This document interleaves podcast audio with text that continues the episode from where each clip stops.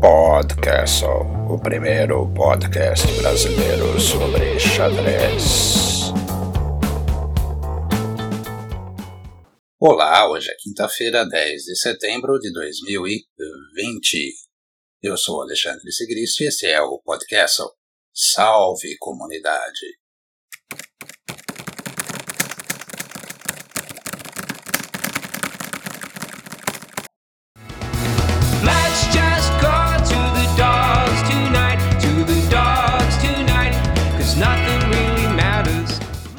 Olimpíada Online.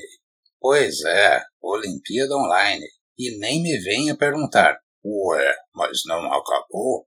Não, não acabou. Não acabou mesmo. Só que agora eu vou falar do prêmio de beleza do torneio. A melhor partida. Partida mais bonita da competição. Adivinha quem foi? Sabe de quem? Digo, sabe quem?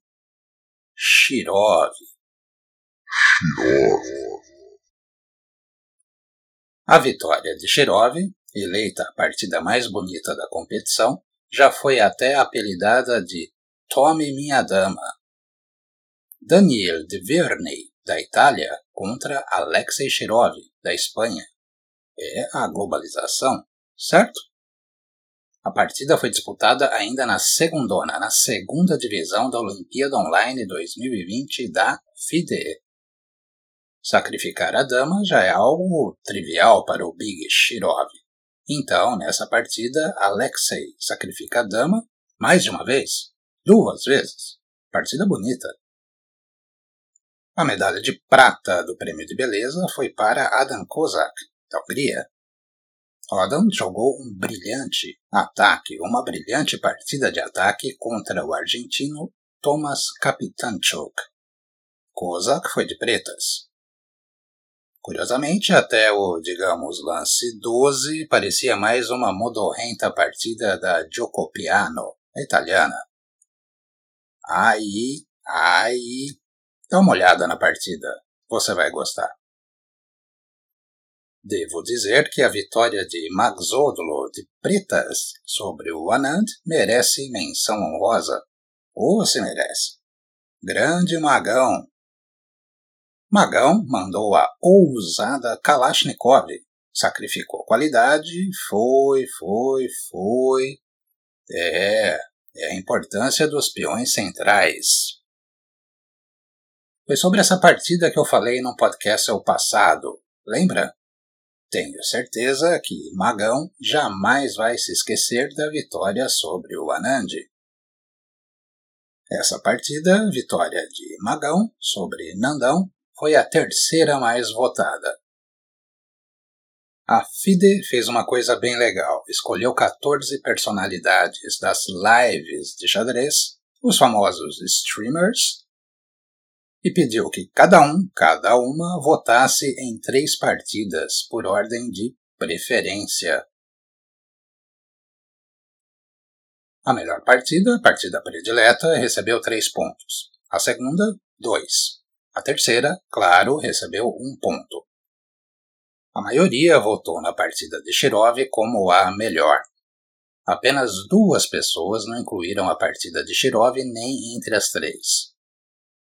Inclusive, acho que vale a pena um pequeno banco de dados com todas as partidas votadas. Hã? Hã?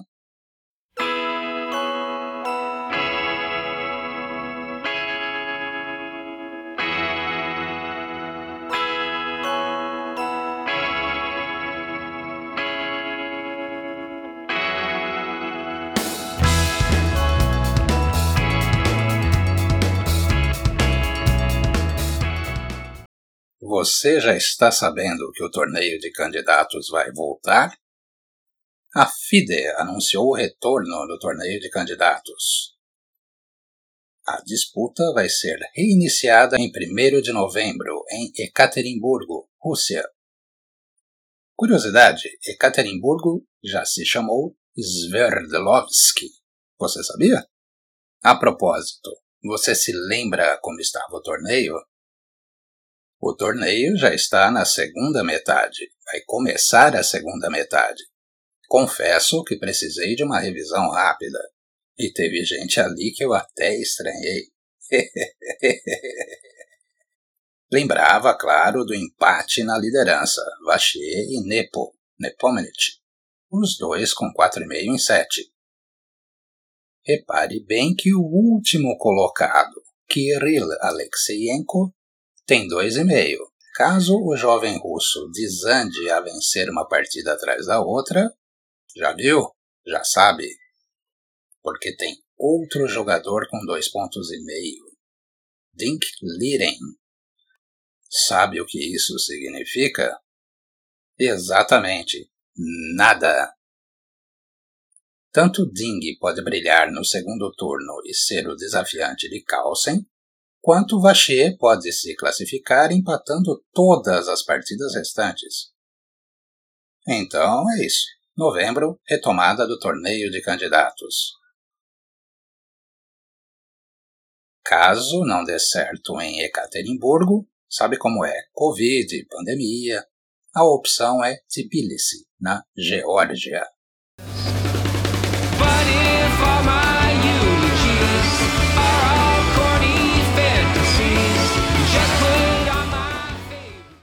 Já que falamos em volta, neste fim de semana, aliás, amanhã, amanhã vai ter Garry Kasparov de volta às quadras. Digo, de volta aos tabuleiros. Digo, de volta ao xadrez. Digo, bem, não vai ser presencial no tabuleiro, vai ser online. E não vai ser exatamente xadrez. Vai ser xadrez 960, aquele em que a posição inicial não é a mesma do xadrez, digamos, clássico, normal. Como o torneio é organizado e patrocinado pelo pessoal de St. Louis, nos Estados Unidos, leia-se Sinkfeld, ficou xadrez 9LX. Ou 9 e, depois, 60 em algarismos romanos. No próprio site do torneio está escrito que isso é apenas mais uma forma de se chamar aquele tipo de xadrez em que a posição das peças é sorteada. A posição inicial é sorteada. Só as peças da primeira horizontal. Os peões continuam na segunda. Tudo bem, tudo bem. Alguém pode dizer que os peões da segunda também são todos sorteados. Vai haver sorteio da posição antes de cada rodada. Alguns minutos depois já começam as partidas. O que vem chamando muita atenção é o confronto Kasparov-Carlsen, que se enfrentam novamente depois de 16 anos. O torneio, claro, está cheio de outras estrelas. Tem Caruana, Sou, Nakamura, Vachier, Aronian, Domingues, Zwiller e Firuja. Faltou alguém? Qual a sua previsão para o grande Garry? Eu não espero muito não, mas pretendo acompanhar todas as rodadas que eu conseguir. Kasparov é Kasparov. Não adianta, não adianta. Ele chama muita atenção sempre que aparece. O Carlsen também. Claro, lógico. E o Nakamura, quando é xadrez rápido ou relâmpago. Mas esses dois ainda estão por aí. Kasparov parou com o xadrez há muito tempo. Parou com o xadrez profissional. Garry sempre dá um jeito de aparecer, com trocadilho, com duplo sentido, nos grandes torneios. Anota aí, não esquece às 15 horas, 15 horas de Brasília, amanhã, sexta-feira, 11 de setembro, a primeira rodada. Ou o primeiro sorteio. Não vai perder. O torneio vai até domingo.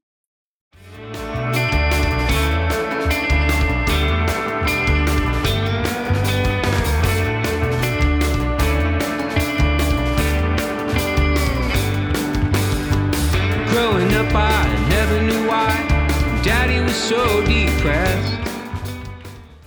E os aniversariantes?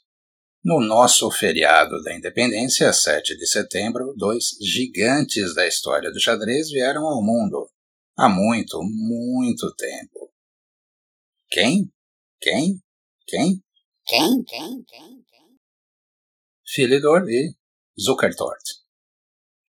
François-André Danican Philidor e Johannes Hermann Zukertort nasceram em 7 de setembro épocas diferentes, claro. Philidor, na França. Zukertort, na, hum, digamos, Polônia. Zukertort foi polonês, alemão, britânico. Nasceu em Lublin, então, Polônia. Zukertort ficou muito famoso, primeiro por ser o melhor discípulo de Adolf Andersen, Johannes Hermann e seu mestre Andersen disputaram, reza a lenda, milhares de partidas um contra o outro. Eram praticamente máquinas de jogar xadrez. E as minhas partidas prediletas de Zuckertot são exatamente algumas em que ele derrotou o mestre. Se puder, dê uma olhada nessas partidas, não só as que eu escolhi. Faça uma busca em alguma base de dados. Coloca lá Andersen Zuckertot. Ignorar cores, vitórias das brancas, vitórias das pretas. É diversão garantida. Várias miniaturas, vários arremates lindíssimos. Garanto que vai ser uma maratona mais divertida do que vários seriados. Johannes Zukertort entrou de vez para a história do xadrez ao disputar o primeiro match oficial que valeu o título mundial de xadrez. Foi derrotado por Steinitz, é verdade. Mas entrou para a história mesmo assim.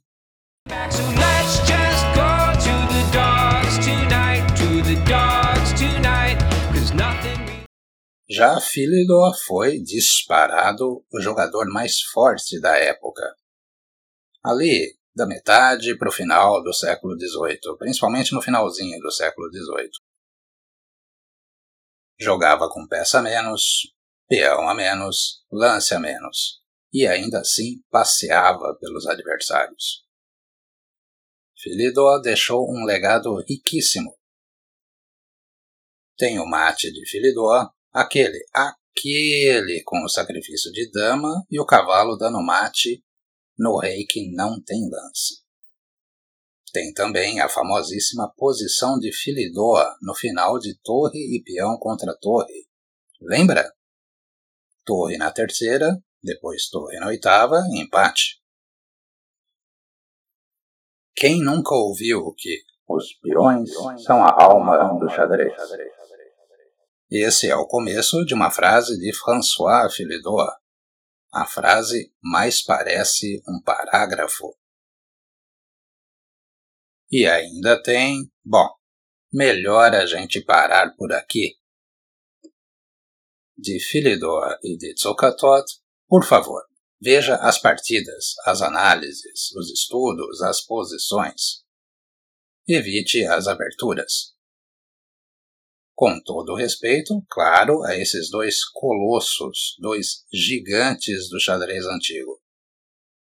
Sério, por favor, não jogue essas aberturas. O mundo já está cheio de retranca.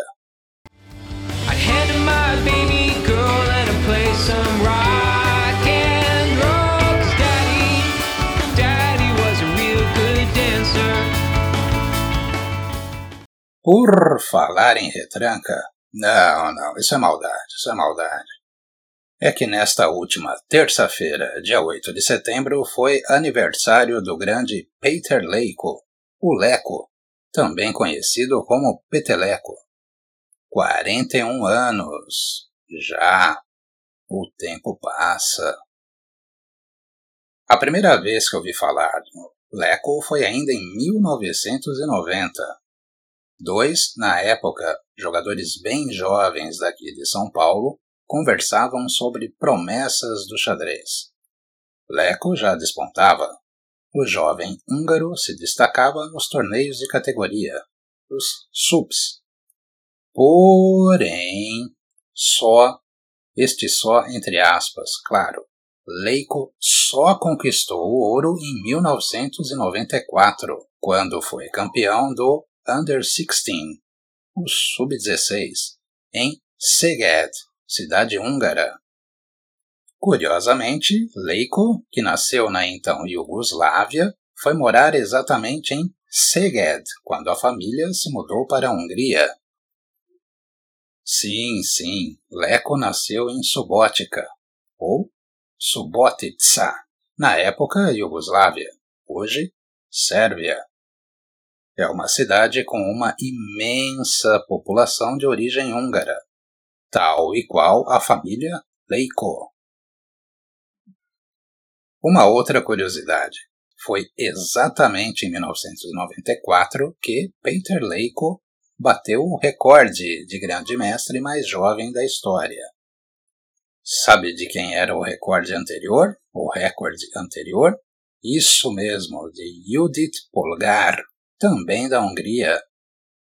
Leco conquistou a norma definitiva com 14 anos, 4 meses e 22 dias. Apenas seis dias a menos que Judith, que Judite. Duas lendas, sem dúvida. Eu fico um pouco sem jeito de dizer que minha partida predileta do Leico é a que ele perdeu para o Halifman em Linares, uma Greenfield de pretas. Leco estava numa sequência invicta de quase 60 games. 60, 60 partidas. E, claro, jogando lá em cima. Isso é sério. Essa partida Halifman-Leco é muito, muito boa. Vou, claro, colocar uma vitória do Leco lá nas notas. Você aí que está me zoando, que está dando risada, você conseguiria dizer assim, na lata, uma predileta do Lecão? Não vale empate, tem que ser vitória. Pois é, muito da zoeira e da tiração de sarro que hoje fazem com Anishigiri por causa dos empates era feito também há 15, 20 anos com Peter Leiko. Trocava damas muito cedo, empatava bastante, não forçava muito quando estava de brancas. Ainda assim, quase, quase foi campeão mundial. Precisava, veja só, de um empate. Escolheu uma abertura um pouco duvidosa, e lá se foi o match. E o título. Era só um empate. Existem coincidências? Ok, já sei qual partida, qual vitória do Leco é a minha predileta. Foi difícil me lembrar, mas é uma boa partida. Vitória técnica, claro. Estilo Leco. Que não é, nunca foi um estileco.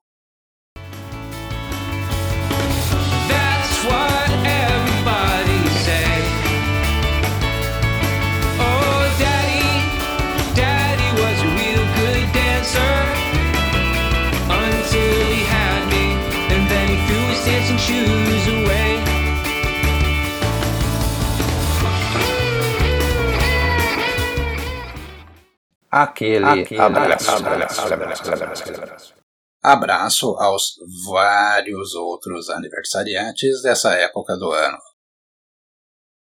Eu já mandei abraços umas três vezes para ele, mas não posso deixar de abraçar Felipe Júlio Machado mais uma vez. Felipe é aniversariante desta quarta, dia 9. Também do dia 9 é, vejam só, o grande mestre Amin Bassen, o jogador africano mais forte da história. Não é pouca coisa, não. Amin Bassen. Do dia 7, feriado, Marcelo Conrad e Alessandro Bezerra da Silva. Abração para os dois. E do dia 6, meu amigo Marco Gin. Sim, sim, além de jogar muito bem tênis de mesa, Jim também é fera no xadrez. Estilo agressivo. O único defeito dele é ter falado que se lembra de partidas minhas. Jim, Jim, você precisa usar melhor o seu tempo, rapaz. Eu sou o Alexandre Sigrist e esse foi o Podcast. Até mais!